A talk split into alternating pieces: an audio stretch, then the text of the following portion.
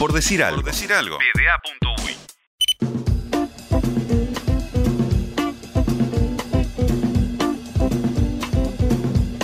Mirá, Facu, aunque vos lo quieras negar, arranca el campeonato clausura este fin de semana. Apasionante. No lo niegues más. No lo niegues más. Eh, no, man, arranca el fin de semana y para nosotros el fin de semana es mañana. Viernes. Ah, bien. Eh, no, ah, estoy viendo. No, no, para mí no arranca No, viernes, arranca sábado. La, la segunda fecha. Sábado, domingo, lunes se Cualquier juega cosa fecha. Segunda fecha estoy viendo. Sábado, domingo y lunes. Sábado 13-15, Sudamérica, Montevideo City Torque. En lo que se conoce como el derby del asado. Eh, Hay muchos de esos últimamente. Sí. Eh, 15.30 en el Zaroldi River Cerrito, 18.30 en el Goyen, le hizo novela. Cerro Largo va a recibir a Nacional el domingo. Fénix, 10 y cuarto de la mañana, será local ante Rentistas, 12.30 en el Parque Artigas, Boston River ante Wanderers. Con cambio de hora, eh, Plaza Colonia, 15.30 va a recibir a Peñarol en el Parque Prandi. La intención de Colonia era hacerlo más tarde para... mm, La intención de Plaza en realidad, era hacerlo más tarde para eh, inaugurar la red lumínica del Parque Prandi, pero la policía le dijo mejor hacerlo temprano, así que cosas que tienen la vuelta al público a las canchas y el lunes se cierra con Liverpool 13-15 recibiendo a Deportivo Maldonado y a las 15.30 Progreso Villa Española. Para hablar del inicio del campeonato, Sí. Mañana llamaremos a alguien. Para hablar del ciclismo tengo al Chavo Díaz, Ah, entrenador de. River Plate. ¿Cómo andas, Chavo? Espectacular, sí, mucho mejor. Mucho mejor. Pará, ¿seguiste la Vuelta a España? obviamente, obviamente, aparte me agarró justo en ese Claro. parate que vimos unos cuatro o cinco días. Este, y después vi, sí, salteado el, el- el final, cómo terminó. Qué lindo cuando el evento deportivo te agarra en vacaciones. Yo me acuerdo eh, en mi infancia siempre me enfermaba, no eran vacaciones, pero siempre me enfermaba en el mes de Roland Garros, en la semana de Roland Garros. Y miraba tenis. Era la única semana en mi vida que Pero miraba no- ¿Y tenis. no te caía en vacaciones julio? Y no, es mayo Roland Garros. Pero qué, qué lindo. Ah, ¿Y qué- cómo, cómo es tu rutina para ver ciclismo? ¿Qué, qué es algo? ¿Te levantás, desayunás, haces ejercicio antes? ¿A qué hora prendés la tele? No, salgo temprano porque llevo a, a mi hija al, al colegio y este, hago un poco de, de- de Uber, llevo a mi señora al, trabajo y vengo temprano, solo, preparo el mate y este, el ejercicio lo dejo para después de, de- de mirar la etapa. Momento soñado. Solo en casa, un mate y la etapa. Espectacular. No, no Qué lo bien que lo pasé. Pará, ¿y Yo cómo lo, lo- cómo lo consumís? ¿Con, ¿Con ESPN o con alguna otra cosa? No, es bien, es bien, sí. Punto. Ahí en la tele. Pará, Bu- y- ¿Buenas sensaciones con la- los colegas de la transmisión de ESPN? ¿O más o menos? Sí, sí, sí, no, bien, bien. ¿sos, buena onda. sos Team Sábato o no? No, no, no, pero bastante bien, bastante bien, y este, no, aparte te nutren un montón de cosas, ¿viste? Y, y aparte también a veces te meten parte de la historia cuando pasan por, por la ciudad. Yo soy aparte este descendiente de, de españoles. Lo primero que empecé a ver en ciclismo, en verdad, fue la Vuelta a España, Ajá. porque mi viejo, bueno, todos en mi familia son españoles y adoraban la Vuelta a España porque para ellos veían los lugares donde ellos Claro, habían los nacido. pueblitos Entonces, ahí, las carreteras. Sí, aparte mi, mi viejo este, nació ahí por Santander y por los picos de Europa en un pueblito chiquito, entonces la vuelta pasa muy cerca ahí, siempre con mi tío y eso, este, cuando yo era chico la, la veían y me quedó impregnado y después seguimos con los otros eventos, ¿no? Cuando empezó el tour y todo eso ya después nos hicimos un poco más este, fanáticos de, de todos los eventos de ciclismo. Eh, ¿Y cuál es tu teoría con respecto a qué pasó con Superman López y el Movistar? Yo, ¿querés que te diga la mía? Es para darme, darme ganas de ver el documental. Para que Qué cuando lo bien. estrene en Netflix dije, "Ta, ahora lo tengo que ver. Bueno, lo que pasa es que Movistar es un equipo fuertísimo y este y a veces muchas veces pasa en el ciclismo lo que pasa en el fútbol o en el básquetbol, ¿no? Este tener figuras muy muy importantes y, y, este quieren estar por encima de- del equipo y a veces este, me imagino, va, ni no me lo puedo imaginar porque ese deporte es tremendo, ¿no? La, la frustración que debía tener, este que no llegaba, que veía que se le escapaba el podio y, y se bajó la bici, ¿no? ¿Y alguna vez te pasó en el profesionalismo, en el fútbol, que un jugador diga, no quiero entrar? ¿O si me sacás, la próxima no me pongas? ¿O algo así? ¿Que no, quisiera jugar? en- no, temas así puntuales como el que pasó con, con, con el colombiano ahora sí, tan radical no, pero sí, obviamente, que se enojan cuando no los pones, o que ahora con las redes sociales te meten, viste que la familia del colombiano también dice que metió, metió uno, Claro. unas declaraciones en las redes sociales media fuertes, no las vi, pero este, que terminan complicando todo, porque bueno, en definitiva, todo tu entorno y esa super figura, este, ver lo de ellos y a veces los equipos por atrás tienen que ver también este, otros objetivos y, y lidiar con eso no, no es fácil, esas cosas en, en los grandes equipos pasan, bueno, en el ciclismo no, no está exento de eso y en Movistar que es un gran equipo de ciclismo, este, no, pero sí se armó un revuelo tremendo. Vamos a ver qué pasa, ¿no? Si, si sigue o no. ¿Y, qué aproximación te imaginas que, puede tomar un, líder de un equipo, sobre todo un director de un equipo, que es, que es un líder, pero a la vez es un líder impuesto, o sea, es su laburo eh, tomar decisiones y, gestionar ahí? Eh, ¿Qué aproximación te parece que, se puede tomar frente a un caso de esto? Oh, es, eso es tremendo. Lo, más importante siempre termina siendo el equipo, ¿no? Este, lo que pasa que a veces cuando hay figuras tan rutilantes que hacen te hacen ganar, este, es, es muy difícil, es muy fino todo y este y, ahí ya pasa lo del director este o lo, el que dirige el equipo digamos ya va más arriba a lo que realmente le importa al, al equipo en sí si en sí es la figura o en este sentido sería el, director del equipo este pero me parece por lo que vi ya por el tiempo que tiene me parece que en este caso es mi opinión de, aficionado nada más que va eh, va, va a terminar este, eligiendo lo que lo que el director del equipo eligió va a primar lo de, lo de lo del equipo y no creo que el colombiano siga para las próximas eh, es mi opinión no humildemente aficionado y un amateur totalmente no, pero, me, me, gusta.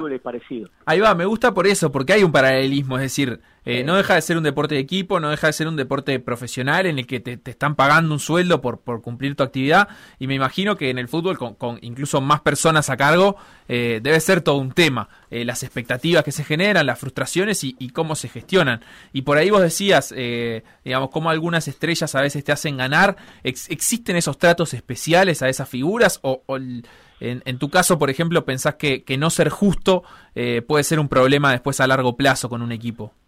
Sí, no tengas duda. O sea, nuestra tarea como entrenadores es intentar ser lo más justo o, ser justo. Esa es la palabra este, eh, más indicada. Creo que pegaste en el clavo. Eh, el tema que vos decís son todos iguales, pero después cuando juegan no son todos iguales. entonces, ¿por qué si los rendimientos adentro de la cancha no son los mismos? Porque afuera tienen que ser todos iguales. Eh, pero bueno, hay que ser muy justo, justo con todos, justo con el equipo, con los objetivos este, y con los muchachos, porque en definitiva, este, si vos perdés credibilidad, perdés todo. Como líder de, un equipo, hoy perdés todo.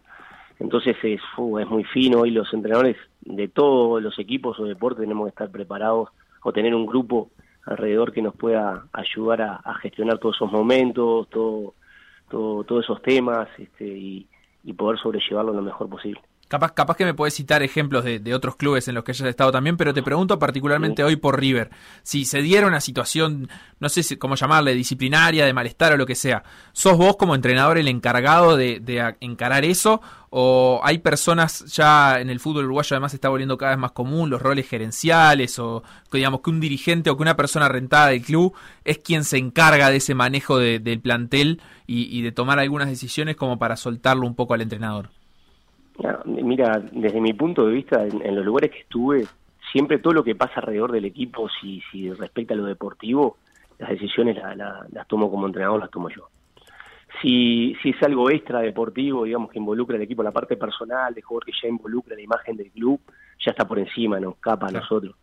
Pero en lo deportivo sí, mira, no te voy a nombrar a River, pero me pasó en México, donde llegó una figura trascendental que era Landon Donovan, uno de los mejores futbolistas de toda la historia de, del fútbol americano, llega León, este, y la verdad Lando no estaba muy bien físicamente, era por supuesto muy fuerte traerlo, se vendía todos los derechos de televisión para Estados Unidos y este había que tomar decisión y ese tipo de jugadores quieren jugar siempre y, y, la verdad que no estaba bien y bueno y ahí había que, que hacerle entender que no que el equipo era lo más importante y, bueno eran charlas diarias esos jugadores son difíciles este traté tratás de, con todos los argumentos y con el mayor de los respetos, porque hay que tener mucho respeto a la trayectoria, este, que prevalezca lo del equipo y bueno, ahí este, tuvimos también el respaldo de, del club. Es muy importante para los entrenadores cuando tomamos este tipo de decisiones, que tienen que ser justas, como hablábamos antes, por supuesto siempre estar avalado y tener el respaldo de, de, la directiva o del club atrás. ¿Y, explicar razones a los, a los futbolistas sirve o, a veces te deja más expuesto de lo que, de lo que quisieras? No, es que lo que pasa es que son todos... Generalizar es, eh, es muy difícil, hay, situaciones muy puntuales y a veces sí, a veces es necesario obviamente una explicación, este, simplemente porque el fútbol es tan dinámico que hoy puedes no contar con un jugador y mañana en un partido muy, muy importante termina siendo este, saliendo a jugar de arranque y termina siendo el jugador más importante. Sí, mido la situación día a día y según las circunstancias. Este, no, no, no, en, pues en mi caso no soy estructurado. O sea, no es que no doy explicaciones o sí doy explicaciones. Este, es según las circunstancias, según el motivo, según este, la persona. Ahí este, lo, lo vamos midiendo, lo consulto también con el cuerpo técnico y vamos tomando la decisión. Chavo, te llevo un poco al, torneo de apertura que terminó. A mí me tocó comentar eh, River Peñarol y para cuando lo estaba preparando me, llamó la atención lo, lo poco, porque no era algo común en el fútbol uruguayo, lo poco que, cambiaba River. Más te digo, habías encontrado, encontrado no, eh, Capucho dijo una vez y, me quedó grabado, los equipos no se encuentran, se, eh, se trabajan eh, habías, eh, o se construyen, habías construido un equipo, un once muy fijo y muy reconocible y que no variaba salvo eh, acumulación de tarjetas o alguna lesión. Em, ¿Cuánto te costó en, em, trabajar ese equipo y llegar a ese resultado? Un partido y medio, dos, este, porque creo que lo encontramos en el segundo tiempo con Liverpool yo sí, a mí, me, a mí me gusta decir encontrar. Después trabajás, sí. Pero a veces lo encontrás, porque a veces por una variante o sacás un jugador de posición. A nosotros nos pasó con Montiel, este, que hicieron una sociedad muy buena con Napoli en la mitad de la cancha. Y muchas veces los puntos neurálgicos de los equipos, o en nuestro caso, que es un equipo con mucho vértigo para tener equilibrio, es la mitad de la cancha y encontramos ahí un poquito este, algo que en las primeras semanas no, no, no habíamos podido este, ver en el desarrollo del equipo. Creo que ahí fue un, creo que en, el segundo partido eh, Ahí con Liverpool, porque Montiel vos lo tenías por afuera, en realidad es un jugador por banda, ¿no? Y en ese con Liverpool es que eh, arranca Gregorio Napoli, creo, y Montiel pasa en algún momento al medio. No, pasa Leites. En el segundo tiempo, por la necesidad de resultado, íbamos 2-0 abajo y juega Adrián. Volvemos a Adri ahí de doble 5 y lo hizo muy bien. Este, después otro partido distinto, jugamos en, eh, contra Maldonado, en Deportivo Maldonado, terminamos 0 a 0, que ahí sí arrancó Leites, y después hacemos un cambio, sí, en el tercer, cuarto partido, y ahí sí Montiel viene hacia adentro, y, este, y encontramos una sociedad este, muy buena, y empezamos a trabajar sobre eso, sí, que empezamos a construir, sí, más el equipo y, y este, más opciones sobre, sobre esa estructura. Creo que sí, en definitiva, empezamos a encontrar soluciones en el segundo partido y el equipo se termina de consolidar creo que en el cuarto partido de la apertura. Y eso también implicó un, cambio en la figura táctica, porque vos arrancás jugando con Cerrito con un 4-2-3-1, supongo que era tu idea tu idea primaria, pero enseguida te diste cuenta que capaz que, al cuadro le quedaba cómodo otra cosa. Sí, pero los sistemas viste que se mueven, o sea, vos pones dos en el medio y a veces terminás jugando 1-1 porque uno es más defensivo y otro es más mixto, este, los sistemas se mueven eh, pero sí, más que nada que el equipo fuera compacto, queríamos que, la línea defensiva estuviera cerca de los volantes y, los volantes cerca de, los delanteros para apoyar, teníamos un ataque bastante bueno. Y, empezamos a encontrar esas soluciones ahí en el, en el juego. Y habíamos llegado también bastante tres semanas antes de arrancar el torneo.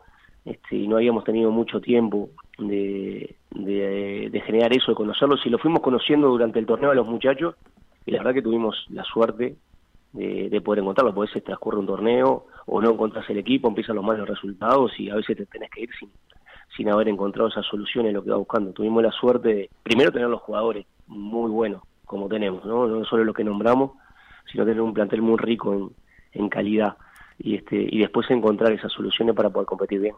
¿Y con qué, qué conclusión terminaste sacando de, del torneo que lo tuvo peleando, peleando los puestos altos de, la tabla durante todo el torneo, por más que hayan llegado ya sin, sin chances. Eh, ¿Cuál fue la, conclusión o, el equipo técnico que, que liderás vos? ¿cuál, cuál, ¿Cuál conclusión sacó sobre todas las cosas de esta apertura?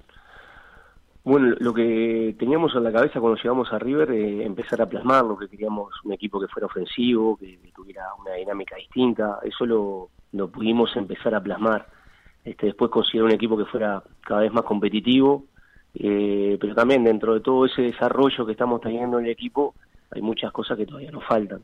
Construir, bueno, ahora viene la segunda etapa que siempre es mucho más dura que la primera, que es consolidar el equipo, tratar de potenciar lo bueno que tenemos, adaptar dos o tres jugadores que trajimos este, con características distintas que nos faltaban para que, que siga eso que, el equipo estaba haciendo bien y intentar potenciarlo para que en la clausura se pueda hacer algo similar o incluso mejorarlo cuando los clausuras son mucho más cerrados. Así que hoy tenemos un desafío este, más importante del que nos encontramos cuando llegamos. Eso, hablando de, de las llegadas, Mauricio Afonso, Felipe Carvalho, Pablo González, que, vuelve al club, y Pablo García a, Préstamo Nacional. ¿Qué, ¿Qué, fuiste a buscar en, o qué fue a buscar el cuerpo técnico en, en este periodo de pase? Bueno, primero con, con Afonso y con Carvalho centímetros. Habíamos tenido bastantes problemas en, en ciertos aspectos del juego, mm. eh, principalmente en pelotas quietas y bueno, algo que no teníamos el equipo carecía por, por la salida anterior de muchos futbolistas con esas características. Eh, y bueno, en puestos distintos, clave, ¿no? Adelante y atrás, donde se defiende y donde se hacen los goles. Y con Pablo García una variante a, la, a lo muy bueno que tenemos en ofensiva, ¿no? Pablo es similar a, los jugadores que tenemos, se puede mover por todo el frente de ataque, atrás del 9, por los dos costados, y, y, principalmente con los tres que fuimos a buscar, como con los otros que íbamos a buscar al principio, jugadores con ganas de revancha, ¿no? de, tener posibilidades, de tener una plataforma que le brinde más oportunidades que donde las tenían, que fueron pocas, y bueno, que ellos la aprovechen y, que no ven toda la calidad, porque todos los que trajimos tienen mucha calidad. Ahora la, la, el tema es si nosotros tenemos la capacidad para hacérselas explotar. Y de Pablo González eh, viene, porque es un, es un jugador que puede jugar por afuera, pero también puede jugar por adentro. ¿Por dónde lo tenés conceptuado vos? Sí, Pablo ha entrenado también con nosotros muy bien y aparte es muy bueno también lo de Pablo González para, para el club, ¿no? Este jugadores que a veces salen del club y por diferentes motivos y a veces este, tienen esa oportunidad de venir institucionalmente, llegan y las puertas del club de River también es un tema de sentido de pertenencia, ¿no? Poder brindarle esa segunda oportunidad también a futbolistas que lo hicieron bien en el club y también se fueron bien, así que Pablo sí, está entrenando con nosotros, está entrenando muy bien, lo puede hacer por afuera, por dentro, ya tiene su trayectoria, es un jugador inteligente y nos va a sumar, no tengo duda que nos va a sumar ahí en el también. Y el primer partido te toca con Cerrito, que fue el debut en la apertura, allá en el, en el Charrúa, que, que hablamos, eh, fue uno de esos partidos y medio que costó eh, darse cuenta por dónde tenía que ir el equipo o encontrar el equipo. Eh, ¿Cómo te imaginas? Porque Cerrito es un rival que, que le ha complicado a casi todos los, los, los rivales que ha enfrentado. Sí, claro, primero porque tiene un muy buen entrenador. Y, este, y después algo que es muy importante, cuando se cumplen procesos largos, los equipos tienen, son sólidos, saben a lo que juegan. O ves a Cerro Largo, es un equipo duro, ves a Cerrito, es un equipo duro. Este, los, los equipos que mantienen un entrenador durante un tiempo largo ya saben que tienen que ir a buscar. Y creo que Cerrito fue el equipo que, menos movió el periodo de pases. Creo que no se fue nadie ni, ni llegó nadie este, pero saben a lo que juegan, tienen muy claro, es un equipo sólido, este, saben, saben muy bien cuáles son sus fortalezas, pero también reconocen sus debilidades. Y tiene un jugador que también, si te equivocas, eh, está esperando cualquier oportunidad para, para hacértelo cobrar. Y, este, y eso lo hace un equipo, sí, sí, es un equipo peligroso, duro, bueno, la tabla lo, lo muestra, ¿no? Es un equipo que, que le ha sacado puntos a, a muchos equipos mucho más fuertes en calidad en la previa que, que, pueden ser ellos, así que es un equipo con, mucho riesgo, nos hizo sufrir mucho y nos ganó muy bien en la apertura. Esperemos ahora estar mejor, poderle competir mejor y tener más, más posibilidades. Chavo, te llevo el tema de, la semana y todo esto que hablamos de la planificación, de las intenciones de un equipo, de cómo querés jugar. Y el tema de la semana, eh, ha habido varios, ¿no? Los, a los audios no, pero sí al, a la cuestión Goyenola y a la cuestión de los pisos del fútbol uruguayo. Eh, ¿Cuánto inciden en eso, en el planteo? Eh, porque me, me, imagino que vos tenés una idea, pero hay veces que el piso no te lleva, no te deja plasmar esa idea por más buenas intenciones que vos tengas. Sí, obviamente. Eh, a nivel mundial hoy vemos que es fundamental tener buenos buenos pisos, si no en pareja hacia abajo, la intensidad del ritmo de juego cae, este, se empareja si vos tenés más calidad o, tenés más otro tipo de intenciones como la gran mayoría de los equipos la tienen, este, en pareja, incluso Cerro Largo tiene un, un, equipo muy bueno. Nosotros nos tocó ganarlo a Cerro Largo en Melo, pero anteriormente a nosotros Cerro Largo le había ganado Nacional en el Parque Central.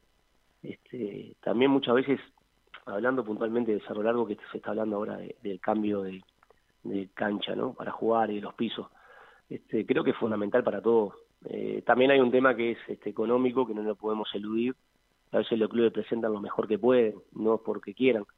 Este, pero sí, es algo que hay que meterle mucho más el diente, este, y me gustó mucho lo de la mutual, eh, también plantando un poco eh, su postura y este, prevaleciendo también lo de los futbolistas, porque también es un riesgo para el futbolista ir a, esos lugares, algún tobillo, rodilla, este, también está bueno, está bueno que también la mutual este, y, que, no sea simplemente un tema deportivo, que simplemente los grandes porque tienen más fuerza política puedan decir que sí o que no, porque a veces nosotros tenemos, los lo que somos más chicos o, no somos Nación y Peñarol, tenemos que ir a jugar a todos lados.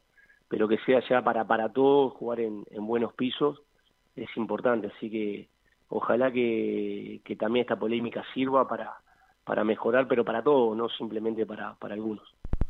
La última te cambio un poquito de tema, eh, pero también tiene que ver con el contexto del fútbol uruguayo. Eh, obviamente eh, no es nuevo esto, pero la incidencia de, y, la incursión de las sociedades anónimas deportivas en el fútbol uruguayo viene hace algunos años y se ha reforzado en estas últimas temporadas. Te pregunto a vos, viviendo el fútbol de adentro y me imagino que también conversando con colegas que trabajan en sociedades anónimas, digamos, y, y que viven de primera mano cómo es la organización, el pago de los sueldos, etcétera, etcétera. ¿Qué, qué, mm, digamos, qué incidencia dirías vos que, han tenido las, las SAD en el, en el fútbol uruguayo y qué, digamos, te parece que hay algún problema o te parece algo positivo? ¿Cómo, cómo lo valorás?